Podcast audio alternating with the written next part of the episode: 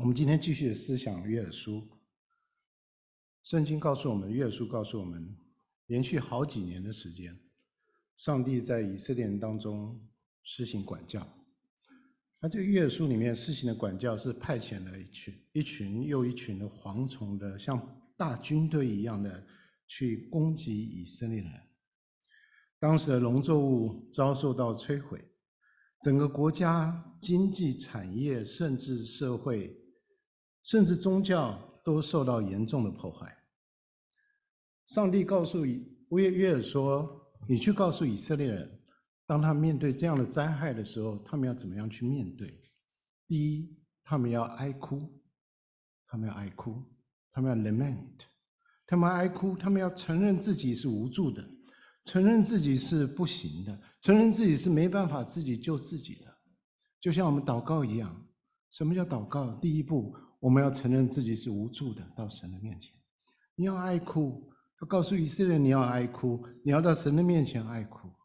第二，他告诉以色列人说，你们要哀求，你们要向神来求，承认自己离开了上帝，承认自己背弃了上帝，能够真心的悔改，求上帝来怜悯，来拯救。他们果然到上帝的面前，他就跟上帝祷告说。你不要再这样的灾害在一直在我们当中，因为列国人都看到会看到说他们的神在什么地方？为什么他们遭受这样的灾害呢？上帝果然回应他们，在圣经里面，我们上一次有念了经文，耶和华就应允他的百姓，赐给他们五谷、新酒和油，使他们饱足，让他们在物质上面能够重新恢复丰富。让他们心里面的喜乐，同时说：“我不再使你们受列国的羞辱。”让他们重新心里能够建立起自己的信心，在精神上重新得到尊严。最后，上帝给以色列一个奇妙的应许，我们上次花了不少的时间来讲，就是上帝要补还他们被吃的蝗虫岁月，被蝗虫所吃的岁月里面所有失去的。不论是我们的关系，不论是我们觉得有价值的，不论是我们的机会，不论是我们曾经做错的事情，在被吃的蝗虫岁月里面所失去的，当他们悔改到神的面前，当他们撕裂他们心肠来归向耶和华的时候，他们就要上帝就要补还他们一切所失去的，甚至加倍的还给他们。今天我们来到第二章的最底。第五五节的经文，二十应该是二十八节到三十二节，二十八节到三十二节，这五节的经文自成单独的一个一个段落，在希伯来人的圣经希伯来圣经里面，这是一章。我们是在第二章了，最在第二章里面，在希伯来人的圣经里面是第三章，所以可见这五节的经文非常的重要。那我们就好不好？我们再起立一次，来念这一段的经文。以后我要将我的灵浇灌凡有血气的，你们的儿女要说预言，你们的老年人要做异梦，少年人要见异象。在那些日子，我要将我的灵浇灌我的仆人和使女，在天上地下，我要显出奇事，有血，有火，有烟柱，日头要变为黑暗。月亮要变为血，这都在耶和华大而可畏的日子未到以前。到那时候，凡求告耶和华名的，就必得救，因为照耶和华所说的，在锡安山耶路撒冷必有逃脱的人，在剩下的人中必有耶和华所召的。主，我们站在你面前，求你向我们说话，求你满足你的心意。感谢你，奉耶稣的名，阿门。请坐。今天的题目是我的灵要浇灌。第一个，我们看到什么叫浇灌；第二个，我们看到圣圣灵浇灌的应许，它的承诺是什么？我们再看看圣灵的浇灌和应许是怎么样在历史当中被应验的。以色列人在埃及的时候被上帝带出来，因为他们在埃及被埃及人苦待。上帝听了他的祷告，就差遣摩西把他们从埃及为奴之家带出了埃及。他不但把他们带出埃及，同时他跟以色列人还立了约定。他说：“我要做你们的神，你们要做我的子民，你们要做我的百姓。”从此，以色列人成为一个跟万国万族不一样的民族。他是上帝，他们是上帝所拣选，跟上帝有盟约的民族。这个盟约不是建立在利害的关系上面。好像国家跟国家建立了盟约，好像宗主国跟附庸国建立了盟约一样。这个盟约是一个爱的盟约。上帝说：“我要爱你们，你们要用相同的爱来爱我。”这是爱的盟约。但是以色列人当他们出埃及之后，他们不知道怎么样守这个盟约，他们没有信心守这个盟约，以至于他们不能进入应许之地。在旷野中漂流了四十年之久。他们在旷野中漂流，在《生命记》里面说，经过大而可畏的旷野，但是上帝保守他们，他们衣服没有破，脚穿的鞋都没有坏掉，每天还供应他们吗哪来吃。他们虽然经过大而大而可畏可畏的旷野，但是我们发现，在摩西五经里面，我们看到一个真正大而可畏的旷野是在。他们的心里面，他们心里面的黑暗，他们心里面的罪性，才是真正可怕的旷野。这个罪罪性具体的表现，就在他们的不顺服上面。他们一而再，再而三，因为对上帝的不顺服，一直在抱怨，把他们的怒气，把他们的抱怨，常常就发泄在他们的领袖摩西的身上。到一个地步，连摩西的哥哥亚伦，他的姐姐米利暗。甚至也在也在控告摩西，说他擅自专权，所以他们要分他的权利。整本的埃及出埃及记，更是或是民数记，最重要的是民数记。整本的民数记就像一一部以色列人抱怨的历史。我们今天看民数记，先看民数记几节的经文，在民数记十一章第一节里面，他说。在众百姓发怨言，他们的恶语达到耶和华的眼耳中，说：“谁给我们肉吃？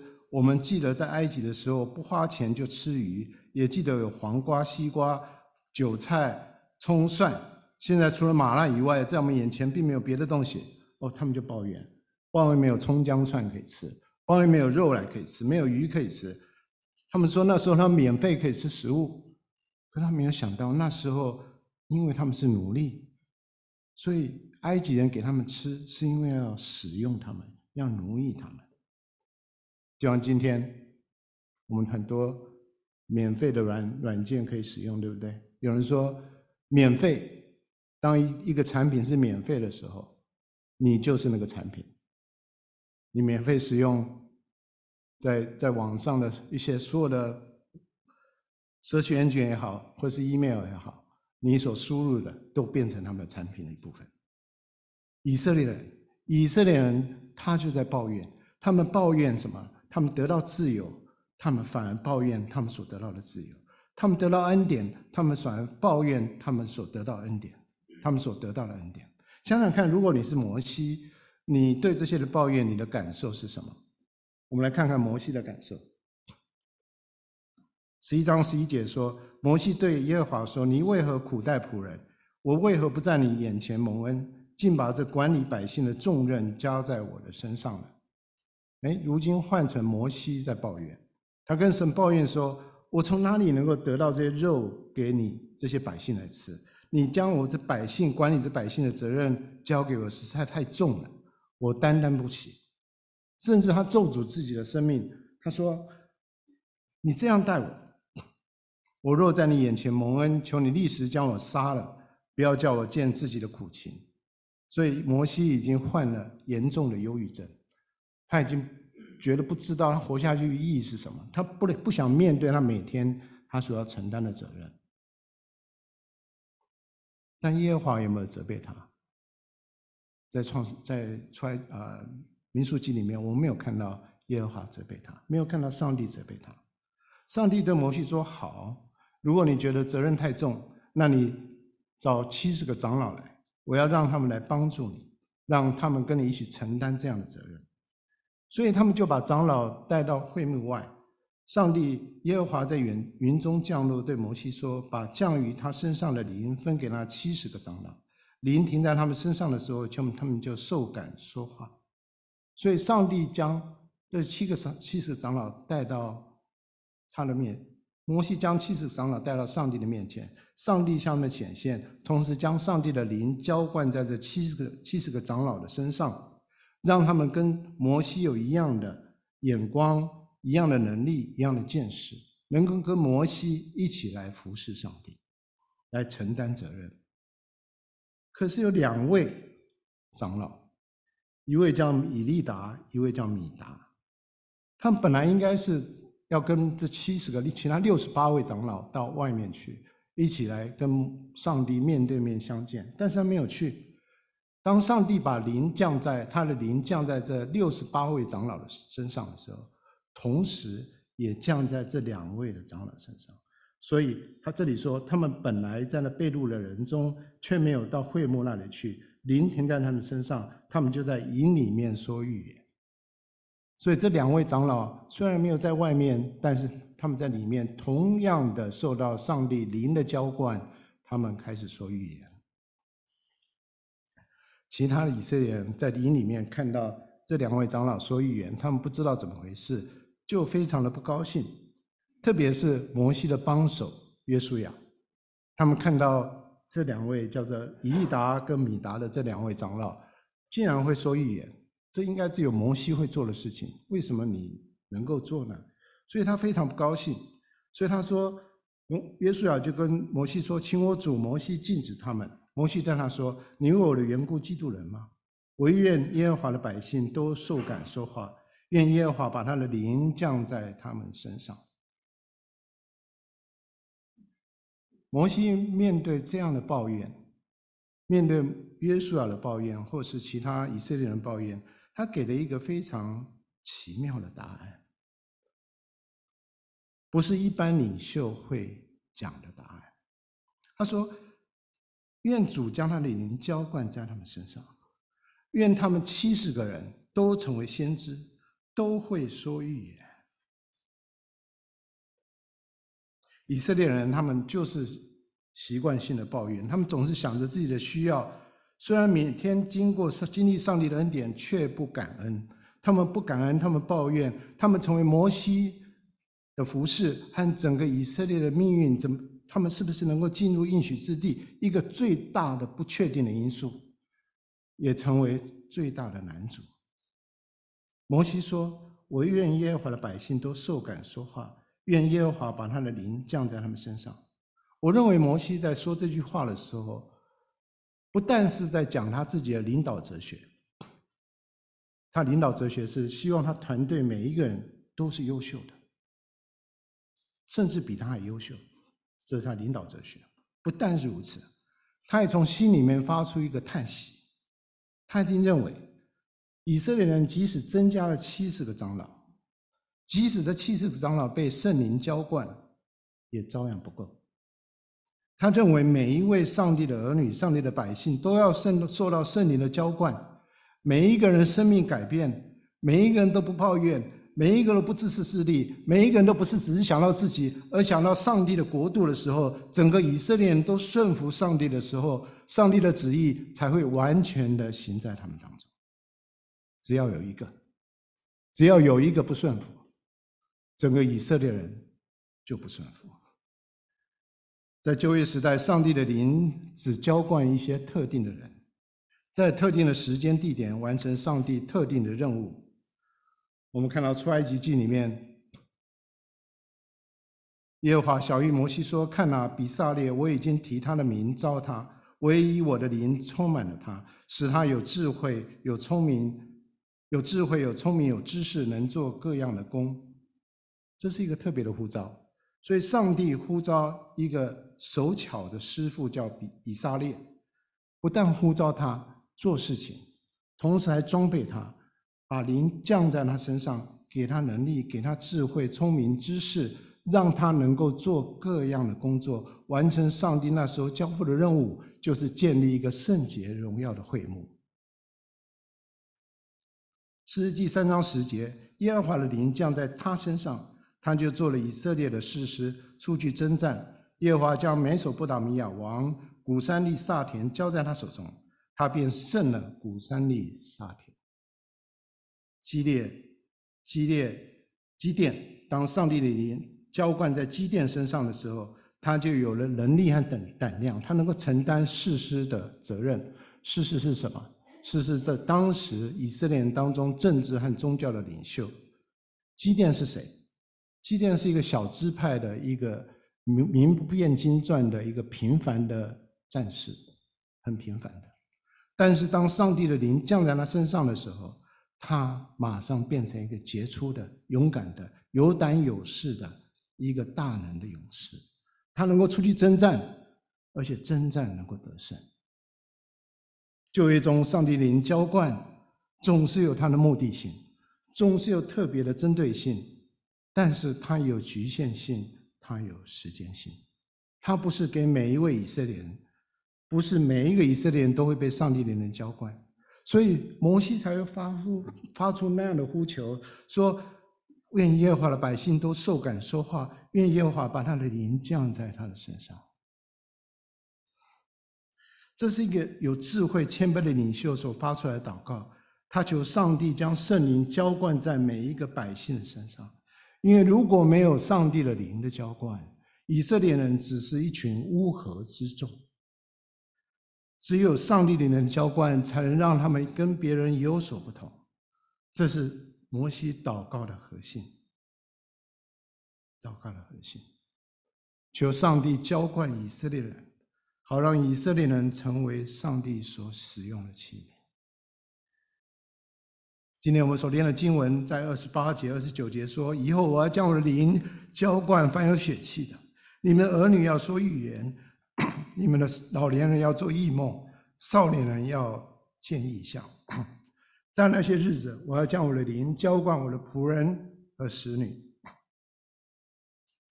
这里的“以后”是个转折词，表示上帝对以色列人说。从这里开始，我要告诉你一件新的事情。我要告诉你一个计划。我要告诉你一个崭新的时代就要来临。约珥在说这个预言的时候，离开摩西已经超过五百年的时间。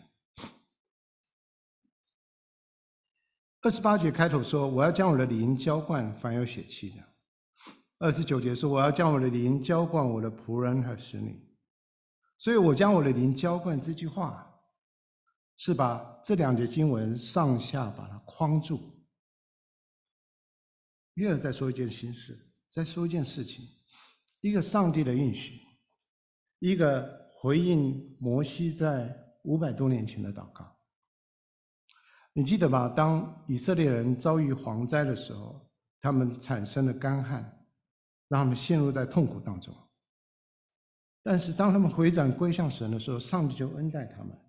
上帝就说：“喜安的民啊，你们要快乐，因为为耶和华你们的神欢喜，因为他赐你们合一的秋雨，为你们降下甘霖，就是秋雨、春雨和先前一样。上帝的赐福就是降下秋雨、春雨，降下甘霖，让他们土地能够湿润，让他们种子能够长出来，让他们能够有收成，让他们的身心灵都得到安适。”都得到祝福。上帝不但降雨在地上，他也要把他的灵浇灌在以色列人的当中。他不但要给以色列人自然的祝福，他要给以色列人超自然的祝福。所谓圣灵的浇灌，就是上帝将他自己的圣灵丰丰富富的、大量的赐给他的百姓，好像倾盆大雨的淋到以色列人身上。临到我们的身上，当上帝浇灌我们的时候，我们整个人里里外外都被神的灵所浇灌，我们浸泡在上帝的灵里面，让上帝的灵充满我们。对旧约的以色列人而言，而言，圣灵的浇灌好像从天上降下的大雨，把他们淋得湿透。但是大雨虽大，总是会停，所以外在的圣灵的浇灌。也会停止，但是对新约的基督徒，对跟随耶稣的人而言，圣灵已经住在我们里面，圣灵是我们得救的确据，圣灵是我们的保惠师，圣灵是在我们里面一直住在里面，是第三个位格的神，他不会离开那些有基督耶稣生命的人。所以圣灵的浇灌对我们这些人而言，跟随耶稣的人而言，是降服于圣灵在我们里面的掌管，让圣灵能够掌管我们的生命。所以，上帝灵的浇灌对基督徒而言，就是圣灵的浇灌，就是圣灵的充满。二十八节说，上帝说他要将他的灵浇灌凡有血气的。那么，谁是凡有血气的？是世上每一个受造物吗？是世上每一个人吗？不是的，因为接下来说，你们的儿女，上帝要浇灌灵，要浇灌你们的儿女，你们的儿女才是上帝浇灌的现象的对象。你们的儿女，你们是谁？你们就是以色列人，是上帝的百姓。所以，上帝的灵只浇灌他自己的儿女。二十九节说，上帝将他的灵浇灌他的仆人和使女们。所以，不论男不论女，上帝都浇灌。我想你们都知道，在传统里面，犹太男人早上起来的祷告的内容，有一个祷告是：耶和华呀，我感谢你。因为我生的是一个人，我不是一条狗。耶和华呀，我感谢你，因为我生的是一个犹太人，我不是一个外邦人。耶和华呀，我感谢你，我生的是一个男人，我不是一个女人。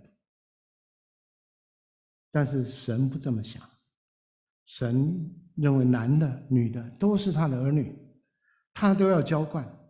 所以约珥约尔书的信息在这里的信息是一个革命性的信息，上帝要浇灌自己的儿女。不分男女、儿子女儿，他都浇灌；不分贵贱，不分社会的阶级，有地位没地位，有钱没钱，有受教育没受教育，他都浇灌。只要是上帝的百姓，都可以得到圣灵的浇灌，都可以得到同样的祝福。那我们要问：圣灵浇灌之后，在圣灵人的生命里面发生什么样的事情？这里我们看到第一件事情发生，约珥说：“你们的儿女要说预言。”要说预言，如同摩西在当上帝的灵浇灌在这七十个长老身上的时候，他们都受感说话。照样，圣灵浇灌在人身上的时候，人偶也会说预言。什么是说预言？说预言不是算命，不是预测未来，不是的。圣经里面的说预言，就是为上帝来说话。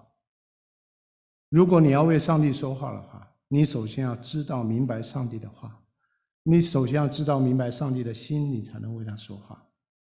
说预言就是在上帝的感动之下，用正确的时，在正确的时间，用正确的方式说出正确的话语。我们刚刚念《使徒行传》第二章，如果你把《使徒行传》第二章整个念一次的话，你会发现，不止第二章，整个《使徒行传》念一次的话，你会发现《使徒行传》里面里面对圣灵的描述。对圣灵描述，他每一次，每一次都是圣灵的充满之后，都是在为神说话。他们的行动都是为神说话。整本使徒行传有十一次提到圣灵的充满，每一次都是圣灵充满这个这些门徒、这些使徒，他们就回应，他们就大胆的为上帝来做见证，为他来说话。你是不是有这样的经验？就是当你最无助、彷徨的时候，有位弟兄或姐妹向你说出你在那时候最需要听到的话语。这个话语可能是鼓励，可能是责备，可能是开启，可能是安慰。但不论什么样的话语，这些话语都及时的、恰当的帮助你，甚至到一个地步，你都觉得说，这只有圣灵能够这样做，因为他怎么知道我心里面的需要？他能够说出这样的话来帮助我。这个就是圣灵的工作，就是这这位弟兄和姐妹在你面前说出上帝的话来说预言，或者在个团队的施工的会议里面，发现很多人在辩论施工团队的方向，而寻求什么是最明智的决定。当大家更各执己见，呃，争执不下的时候。你会发现，哎，突然有一位坐在角落，一个安静坐在那里的小弟兄，他突然站起来发表他的看法。他告诉我们，哎，根据神的话，他里面圣灵的感动，他说出是问题的关键是什么？他告诉我们，这个圣灵的工作，圣灵在我们当中，他期待我们做什么做什么。突然，整个会议，哎，讨论好像就打开了，每个人可以自由释放的来彼此的交通，每个人能够沟通，每个人都能很敞开来交谈，很快的达成共识。这个小弟兄就是在说预言，说预言是一种恩赐，是每一个上帝儿女都应该拥有、都能够拥有的恩赐。我们只是愿意，只要愿意天天跟神同行。只要对圣灵的工作敏锐，圣灵就要按照他的方式来浇灌我们，让我们能够在说预言这件事上建造我们弟兄姐妹。好像以赛亚对上帝的祷告说：“求你赐给我受教者的舌头，让我用言语来扶助那些疲乏软弱的人。”但我们要记得，圣灵是一个温柔谦卑的人，他甘愿隐藏他自己。来荣耀主耶稣基督，所以说预言，说预言是来建造人，而不是来论断人；说预言是使人更认识主，而不是更混乱；说预言是让人更亲近主，而不是更远离主；说预言是使人更和睦，而不是有更多的纷争。我们要像摩西也祷告一样，求上帝每一个儿女，求他让每一个儿女都能够说预言。我的祷告是让所所有的每一个 PCC 的弟兄姐妹都能够被圣灵浇灌，都能够说语言，都能够被圣灵充满，能够借着上帝的话语，能够帮助别人，能够成为别人的祝福，让整个 PCC 能够成为话语的出口，对我们的家人朋友，对我们的社区，对整个教会都有正面的帮助。这第一个。第二个，上上帝浇灌之后会有什么样的现象？会有什么样的作为呢？他说，上帝的人浇灌会让老年人做异梦，老年人做异梦。有人想到老年人，老年会有什么样的情况？当我们年老的时候，当我们年老的时候，好像我们对生命的期待越来越少，不是吗？我们很容易变得比较消极，我们对周围的事情常会变得比较负面。我们也容易批评，我们越来越失去对很多事情的热情，我们开始会自怜自哀，说：“哎呀，怎么都没有人听我的话呢？哎呀，怎么没有人关心我的需要？”当如果你觉得啊，你比较消极、抱怨、对事情冷漠、对人容易挑剔的时候，我不知道你几岁了，但是你的心可能已经老了。老年人做异梦是什么意思？老年做异梦意味着在主里面，我们虽然有一段的时日，虽然我们经过失望灰心的时候，我们虽然虽然曾经被欺骗过、被伤害过，但是我们对上帝还是充满信心，我们对人还是能够信赖的，我们对主在这个世界和生命中所做的事情还是充满了期待，我们对上帝在天上为我们存留的未来。还是充满了盼望。我们非常期待圣灵浇灌在我们当中的时候，在我们的教会里面，在 PCC 里面，所有人不单是老人家、年轻人，男的、女的，都能够重新开始，重新有梦想，重新得力，能够重新再出发，重新再往前。这圣灵浇灌的第二个功用，圣灵浇灌的第三个功用，这里讲说，年轻人要见异象。年轻人要见异象，这更需要圣灵在我们帮当中帮助我们。因为当我们年轻的时候，我们天然人的形象是关注在我们手上的工作，因为这是不是最重要的事情嘛？现在正在发生的事情，我们觉得眼前的路还很长，我们实在看不了那么也也管不了那么多，因为生活不断向我们走过来，我们只能一件又一件来回应生活里面的压力。一件一件的事情，特别在美国，特别在美国，如果你是年轻人的话，你是一切的焦点，不是吗？所有现在的新音乐啊、新媒体，你都是最主要的受众。你是所有商业广告最关注的对象，你绝对是一切的焦点。但是，你也很可能被这一切所迷惑，这一切你受到瞩目的这种感受，还有这种生活里面的压力，别人对你的期待，你自己对自己的期待，这些都会迷惑我们，都会消耗我们，都会吞噬我们。但是，当圣灵浇灌在年轻人的身上的时候，年轻人就能够有一个新的眼光，他们能够超越、看透这个物质世界所发生的现象，他们能够看到上帝为要他们所看到的事情。这个就是意象，这个就是意象的核心。他们能够用眼睛、信心的眼睛看到他们所存的世界，好像一个。超级的望远镜一样，詹姆斯·韦伯空间望远镜在去年圣诞节升空，现在正在运作。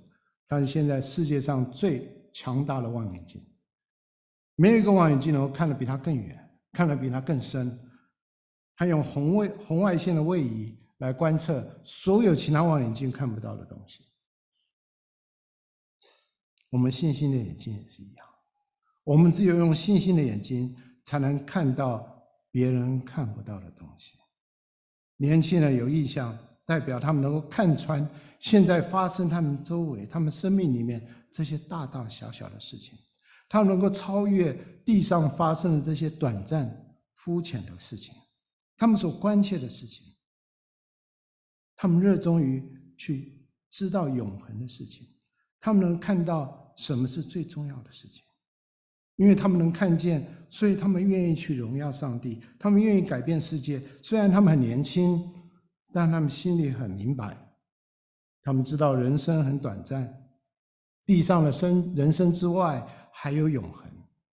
他们看到这一点，他们就轻看他们地上的事情，他们会思念天上的事情。威廉·克里。William Carey 是近代宣教师傅，他是18世纪英国浸信会差会的创办人之一。他年轻的时候就到印度去宣教，他也他所建立的翻译的协会，因翻译几百种、上千种的文字给很多的民族，用他能够用他们自己的语言来读圣经。他说他投身印度的宣教的施工，因为他有一个意向。他的意向就是期待上帝做大事。我为上帝做大事，expect great things from God，attempt great things for God。这是他的意向。他在他意向里面，他他看到上帝要做大的事情，在他意向里面，他看到上帝要借着他做大的事情，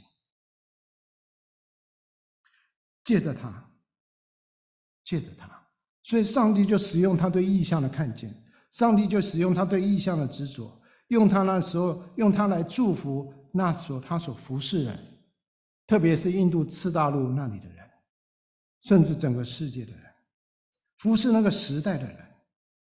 弟兄姐妹，让我们为自己、为教会来祷告，求上帝的灵浇灌，让我们当中的每一个人，不论老中青，不论男女。不论信主多久，我们都能够成为一个有梦想、成为一个有意向的人，为上帝使用，成为这个时代的祝福。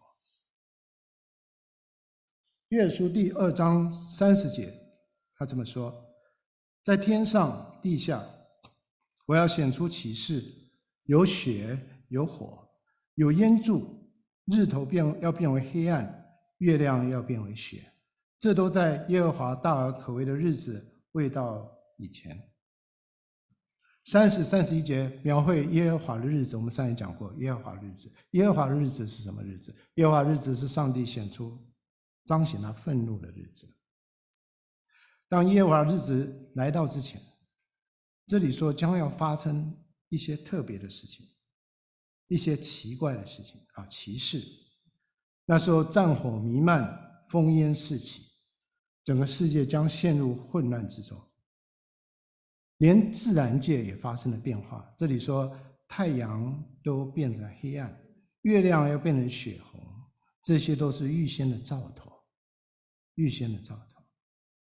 直到耶和华的日子真正来临的时候，才真正显出上帝要做的事情。三十节，上帝说他要显出奇事，先出奇，显出奇事。奇事并不一定是奇怪的事情，奇事的原文是记号的意思，signs and wonders，记号的意思。所以这个记号在约书里面所说的记号是有特殊的含义在里面。他说天上的日头要变为黑暗，月亮要变为血红，这样的。这样的图画就是圣经里面描绘末后审判的一个语言，一个图画。在马太福音里面，他就有说，在马太福音里面就引用了这段经文。我给你们念，我没有放经文在在荧幕上。他说：“那些日子，二十四章马太福音二十四章二十九节，那些日子的灾难一过去，日头就变黑了，月亮也不放光，众星要从天上坠落，天势都要震动。”这是主耶稣说的，到末日的时候会有这些景象。在启示录六章十二节，约翰说：“揭开第六印的时候，我又看见地大震动，日头变黑像毛布，满月变红像雪。”这两节经文都是引用约珥书的经文。这些现象都代表耶和华日子将要来到，提醒世上的人，耶和华日子就要来了。上帝审判的日子，上帝愤怒的日子就要来了。这个日子是大而可畏的日子，大是伟大的意思，畏是可怕的意思。对不信上帝的人而言，耶和华的日子是一个可怕的日子，因为每一个人的言语、行为、心思都要在上帝的面前赤露敞开，要接受像烈火一样的神的审判，就像是巨大的蝗虫。临到以色列人，是要提醒以色列人悔改；所有的灾难，也是提醒世上所有的人，告诉世上每一个人，这个世界不会永远存在，这个世界会有个终结。上帝将在那个时候，在对每一个人，包括人，包括这个世界每一个受造物，按着他的旨意来做出一个判断，做出一个总结。灾难让人害怕，但是万万没有比被公义的主审判更加令人畏惧，更加令人害怕。所以它是一个大而可为的日子。但是，但是，但是，虽然耶和华日子是个可怕的日子，它是也是一个伟大的日子。It's an awesome day。它是一个伟大的日子。为什么是一个伟大的日子？因为在这个日子的背后有奇妙的救恩。因为这日子来临的时候。要把我们的时间带入永恒。这个日子来临的时候，让一些受造物能够成为过去，所有的受造都成为过去。当这个日子来临的时候，神要擦干他一切的眼泪，不让死亡不再有死亡，也不再有悲哀，不再有哭嚎，不再有疼痛，因为以前的事都过去了。连带的所有的苦难、羞耻、伤害、罪恶，都要一起的带走。对信主而言，这是个伟大的日子，因为对上耶和华上帝的儿女，这个严严厉的审判的背后，有说不出来上帝的怜悯。在这个严厉的审判背后，有一个丰丰富富的恩典在那里。我们要求上帝给我们一个属灵的眼睛，一双属灵的眼睛，让我们能够看见耶和华日子里面的两个现实。第一个现实就是。上帝要审判世上所有的受造物，包括你和我。第二个现实就是每一个人都有机会来逃避这个审判，来接受上帝的恩典。这两个现实带出来两面的真理。第一个真理，第一个真理，这个圣洁的上帝必须用公义来审判堕落的罪人，因为他是圣洁的上帝。第二个真理，全爱的上帝又必须来怜悯、来饶恕他所爱的罪人。这是第二个真理。这两个真理在人的思想里面是矛盾的，是没办法调和、没办法解释的。这两个真理只有在十字架上才能够看到完美的调和，因为上帝的公义和慈爱在耶稣的身上能够被同时的满足。上帝审判的预言和罪人悔改必然得救这个应许，是圣经里面一再重复的主题，一再重复的主题。这条线从旧约贯穿到新约，是我们的生命线，是我们的生命线。从旧约里面的选民，上帝的百姓以色列人，到新约里面跟随耶稣人里面所有的门徒，这群所谓的新以色列人，就是我们。从以色列人到新以色列人，顺着这条生命线，里面有约书的应许，一步一步的这个应许被成就。一步一步的被应验。《使徒行传》第二章里面讲到五行节，当五行节来的时候，门徒都聚集在一处。忽然从天上有响声下来，好像一阵大风吹过，充满了他们所坐的屋子。又有舌头如火焰呈现出来，分开落在他们个人的头上。他们就都被圣灵充满，按着圣灵所赐的口才说起别国的话来。所以在五旬节的时候。有大概一百二十个门徒在马可楼，在耶路撒冷等待圣灵降临。圣灵降临了，发现现象是什么？有响声，有舌头。响声像一阵大风吹过，充满他们住的地方；舌头像火焰降在每一个人的头上。所以，我们看圣经的时候，圣经的时候，有时候要要仔细，因为常常有人说，在那一天有风又有火。这里没有，那时候有响声，像风；有舌头，像火，并没有说有风有火，但是有响声，有舌头。当这个舌头落在他们身上的时候，他们就被圣灵充满，按着圣灵所赐的口才，说起别国的话来。下面的经文，那时候耶路撒冷的居民，还有从各地来过节的那些犹太人，他们听到这响声，他们就很好奇。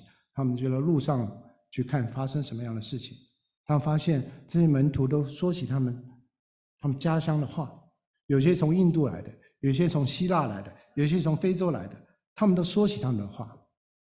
我们这里看到，好像上帝在做一件奇妙的事情，在翻转他在他在巴别塔所做的事情。他们在灵里面、圣灵里面，他们能够重新再合而为一。彼得接着说：“彼得和十一个门徒站起来，高声说：‘犹太人和一切住在耶路撒冷人啊，这件事你们当知道，也当侧耳听我的话。你们想这些人是醉了，其实不是醉了，因为时候刚到已出。这正是先知约珥所说的。这正是先知约珥所说的。’彼得告诉他们：‘你们看到这件事情，你们应该知道，这是上帝曾经预言的。’”所以下面的经文我不用念，因为这跟我们刚刚所念的约珥书二章十八、二十八到三十二节是一样的经文。彼得并没有说五旬节当天圣灵降临、教会诞生就是应验了先知约珥的预言，还没有。约珥只是说这是先知所说的，That's it，That's it，这是先知约珥所说的，不是说先知的预言已经得到应验，因为。大灾难还没有到，因为上帝的百姓还没有得到拯救。当这些事情都发生的时候，约书的预言才完全的应验。那么问一个问题：如果需要等到上帝的儿女得到拯救，那上帝的儿女如何得到拯救？约的预言才会完全的应验呢？约在的约书二章十一节，他发了一个问题，他说：“如果耶和华的日子这么可怕？”谁能担得起呢？谁能担得起呢？谁能受得了这种极大的灾难？谁能承受上帝的审判呢？答案就在三十二节。三十二节说到那时候，凡求告耶和华名的，就必得救，因为照耶和华所说的，在锡安山耶路撒冷必有逃脱的人，在剩下人中必有耶耶耶和华所召的。这里所说的这里两个字“求告”跟耶和华所召、耶和华所召这两个字，在原文里面是一样的字。它告诉我们，启示一个真理，就是神的呼召、神的拣选跟人的回应是一件事情。求告耶和华的名的人，就是被耶和华所召的人。被耶和华所召的人，就是求告耶和华的名。圣经充满了两面的真理，这是另外一个两面的真理。当一个人要得救的时候，他必须有两个条件。第一个条件，他是上帝呼召的人。第一个条件，第二个条件，他是必须是求告上帝的人。可是很奇妙，这两个条件又好像是一件事情。三十二就告诉我们，被圣灵浇灌的人就有能力来求告耶和华的名。凡求告耶和华名，必然得救。必然得救。凡求告耶和华名，必然得救。凡，如果你现在有圣经。你们可能都没有圣经。如果你有圣经的话，我要你把“凡”圈一圈，再圈一圈，再圈一圈。凡，凡求告耶和华的人都必然得救。哎，不是只会讲道的人才得救，不是会做见证人得救，不是会服侍人的才得救，不是长得漂亮人才得救，不是聪明人得救，不是的。凡是求告耶和华的名才得救。那什么叫做求告耶和华的名？保罗可以帮助我们。罗马书第十章第九第九节说：“你若口里认耶稣为主，心里信神叫他从死里复活，就必得救。因为人心里相信就可以称义，口里承认就可以得救。因为凡求告主名的，就必得救。”有没有又看到约尔书啊？凡求告主名的，就必得救。就是约尔书我们刚刚念的经文，保罗告诉我们，求告主名是什么？第一件事情，心里相信，相信什么？相信耶稣是上帝的儿子，相信他我们罪死过又复活了，相信他会再来把我们接回天家跟主相遇。第一件事情，心里相信；第二件事情，口里承认。不但心里相信，嘴巴也承认，心里相信的，用我们外面的行为、言语，用我们的生命来见证自己里面相信的。很简单，什么叫基督徒？什么叫基督徒？什么叫跟随耶稣的人？什么叫相信耶稣的人？就是你心里相信，口里承认，就是你求告主名，你就可以成为可以成为上帝的儿女。如同以色列人，当他们求告耶和华名的时候，上帝就把他们从耶和华在耶路撒冷所面临的灾难里面救出来，他们能够逃脱出来。同样的，只要你能够求告主名。你能够就能够从罪和死亡里面逃脱出来，得到拯救，得到上帝的拯救。那么，为什么我们能够逃脱出来？为什么我们能逃脱出来？为什么能够得到拯救？因为上帝主动的将他的灵浇灌在我们生命里面，我们才能够被圣灵充满，我们被圣灵掌管。我们信耶稣，我们常说我们自己决定我们要信耶稣。其实按着我们罪人的本相，我们没办法信耶稣，除非圣灵充满我们，圣灵掌管我们。当圣灵浇灌在我们身上的时候，我没办法认罪的，如今才能够认罪；没办法顺服的，如今才能够顺服。本来骄傲的，现在才能够变成谦卑；本来不能够原谅人的，现在能够赦免人；本来不知道什么叫做爱的人，现在能够爱旁边的人，甚至爱那些你不喜欢的人。为什么我们能够这么做？不是我们够好，而是我们里面有上帝的灵在我们里面，他给我们新的生命。那我们这个生命是上帝能够掌管、掌掌权的生命。三十二节最后说：“因为照耶和华所说的，在锡安山耶路撒冷必有逃脱的人，必有逃脱的人。西安就是城堡的意思。”我们看三十二节。撒母耳记他说，大卫攻取西安的宝藏，就是大卫的城。西安山是大卫城堡所住的地方，是他宫殿的地方，也是圣殿所在的地方。诗篇一百三十篇说，因为耶和华拣选了西安，愿意当做自己的居所，所以西安是上帝的居所。所以西安的属灵的意义是什么？西安就是上帝同在的地方，是上帝掌权的地方。是上帝坐宝座的地方。这个世上有哪些地方？哪个地方是神坐宝座的地方呢？是哪里是神掌权的地方呢？就是教会，就是教会。如果教会里面上帝没有掌权，神不掌权，那个教会不是教会。教会是什么？教会是主的身体，教会就是你，就是我，就是一个一个人组合。我常听到有人说教会，教会，好像教会是别人。当我们说教会的时候，是在讲我们自己。教会是神掌权的地方，我们每一个人也是一样。我们如果神在我们生命里面没有掌权，我们不能说我们是上帝的儿女。当神掌权的时候，神就要把我们救里救拔出来。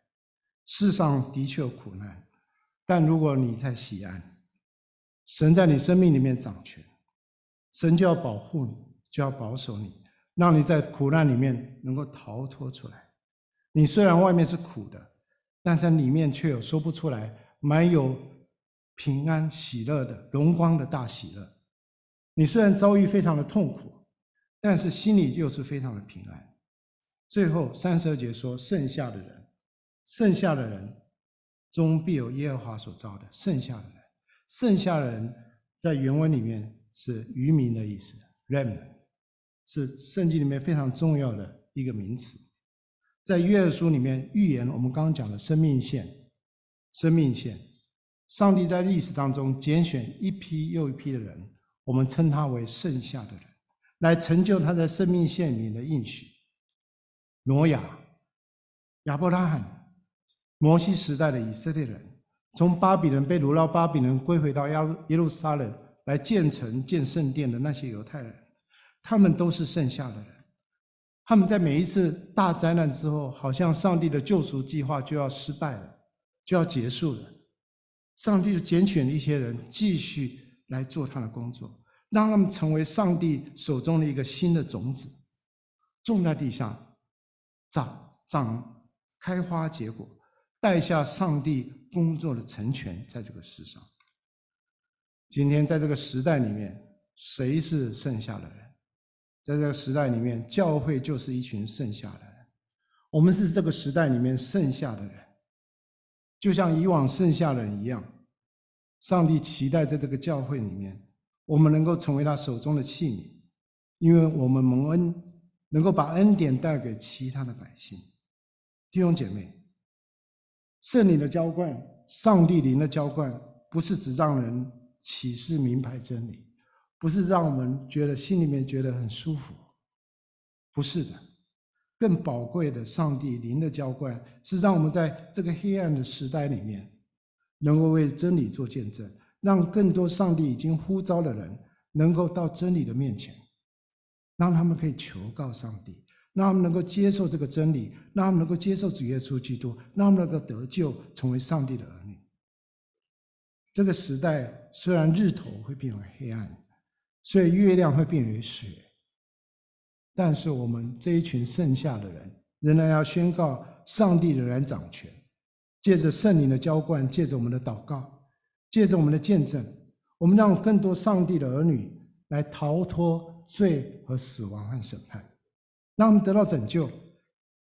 我们盼望，我们祷告，一切的荣耀赞美都归给上帝，也归给坐在宝座上的羔羊。那我们祷告，主，我们谢谢你，我们感谢你，因为你恩待我们，你借着这五节的经文向我们说话，你让我们知道你是掌权的主，你在我们身上要行出你的作为，你要救我们脱离罪、死亡和审判，求你让我们在座每一个人都能够成为一个有梦想、有意向的人，让我们一起在你的国度里面能够领受你的恩典。能够真是靠着你往前行，让更多更多你所呼召的人，能够回到你的面前，成为你的儿女。感谢你，孩子们这样祈求祷告，奉主耶稣基督的圣名，